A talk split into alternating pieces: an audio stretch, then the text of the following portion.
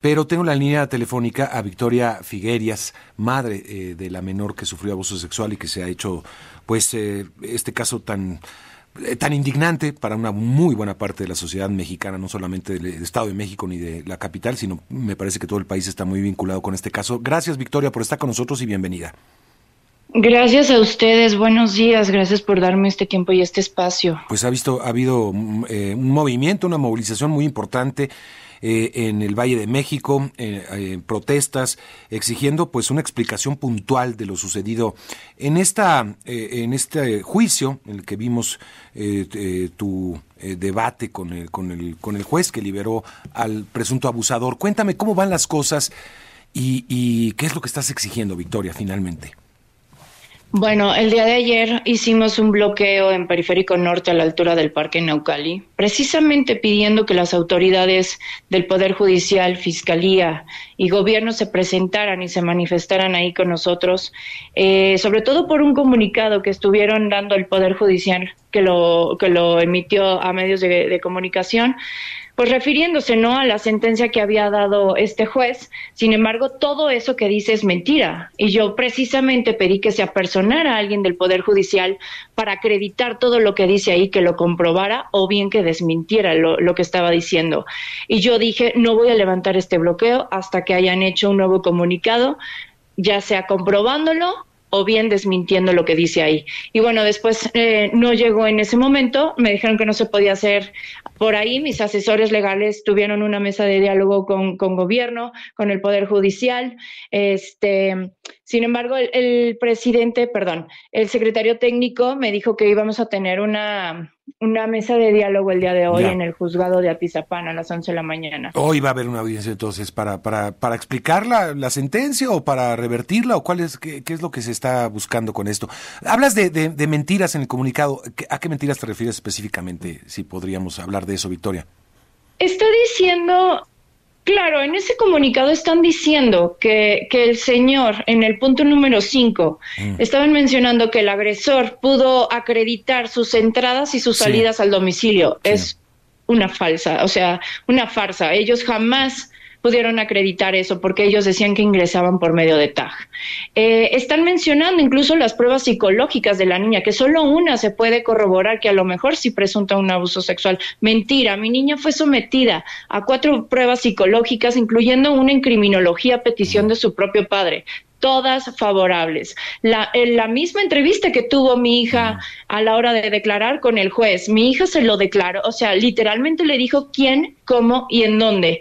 Y aún así, que pasó por alto eh, la declaración de la niña, todos los dictámenes favorables de los peritos que vieron a mi niña a lo largo de estos dos años de juicio que llevamos, lo pasó por alto y dio ese fallo, diciendo que mi niña nunca le dijo en, ese, en esa declaración que tuvo a solas con ella, que no le pudo decir ni acreditar hora exacta, fecha exacta y dirección de casa del tío.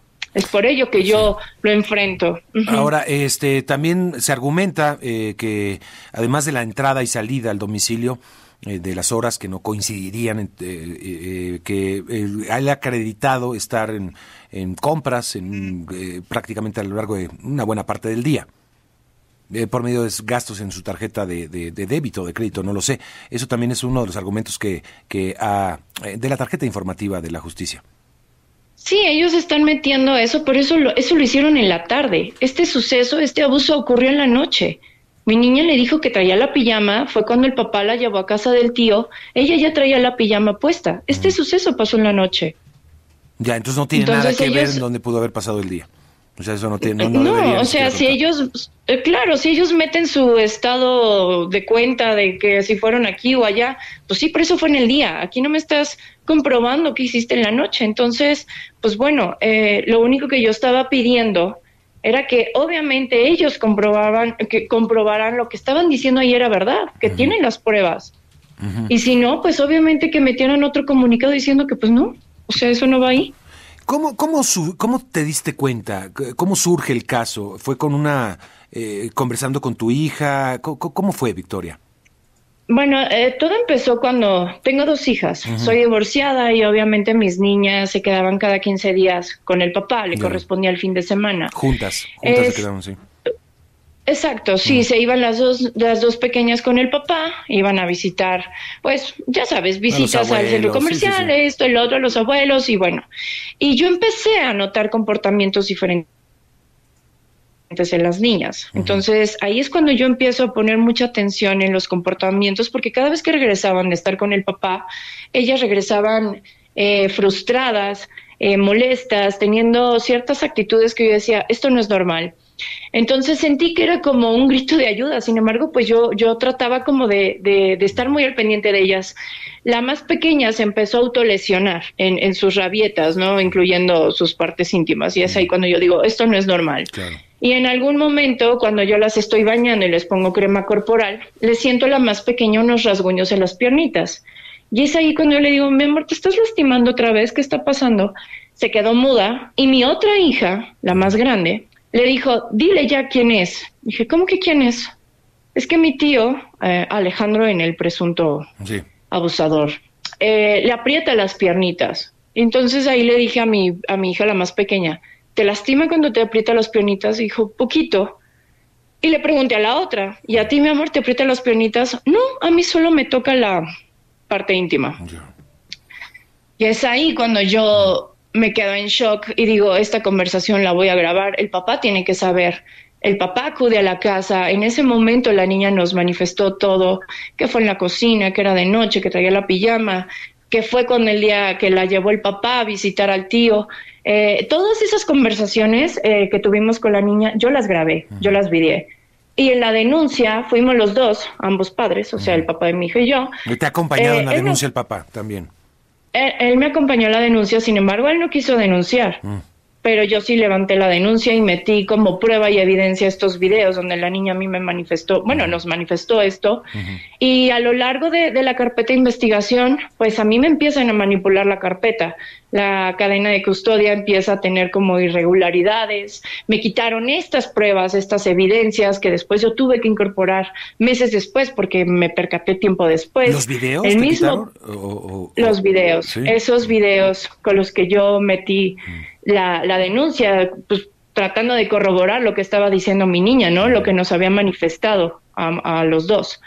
Me los habían quitado, me los desaparecieron de la carpeta, obviamente los tuve que volver a, ingresar. El papá solicitó eh, como tercera prueba psicológica a la niña eh, una prueba en criminología que fue brutal para la niña, fueron dos horas en ese dictamen.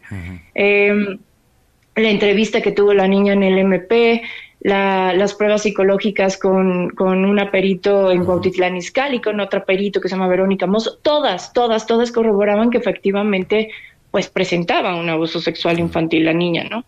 Pero eh, me hablas de pues, las dos, entonces también, la mayor también habría sido eh, abusada o por lo menos... Eh, la mayor fue la que confesó, la mayor fue la que confesó que vivió esto, la chiquita no, ella, ella no me manifestó nada, sin embargo, no descarto, no descarto que ella también, porque ella, ella fue quien me hizo eh, alertarme de esto, ¿no? Dije, algo no está pasando bien, quien, quien hacía este tipo de actos era la pequeña, pero la que habló y que sí dijo que, le hicieron eso fue la grande.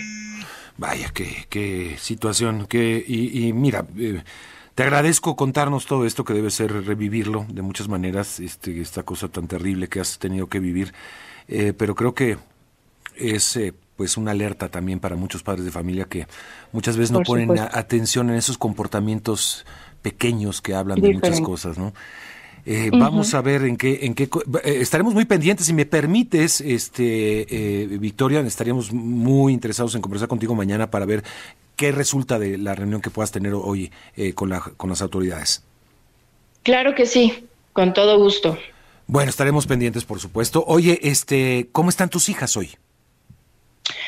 Pues eh, la verdad es que mi hija sí está, sí está cansada, está triste. Pues oye, ningún niño debería de estar sometido a estas pruebas, estar en fiscalías, tener que estar declarando.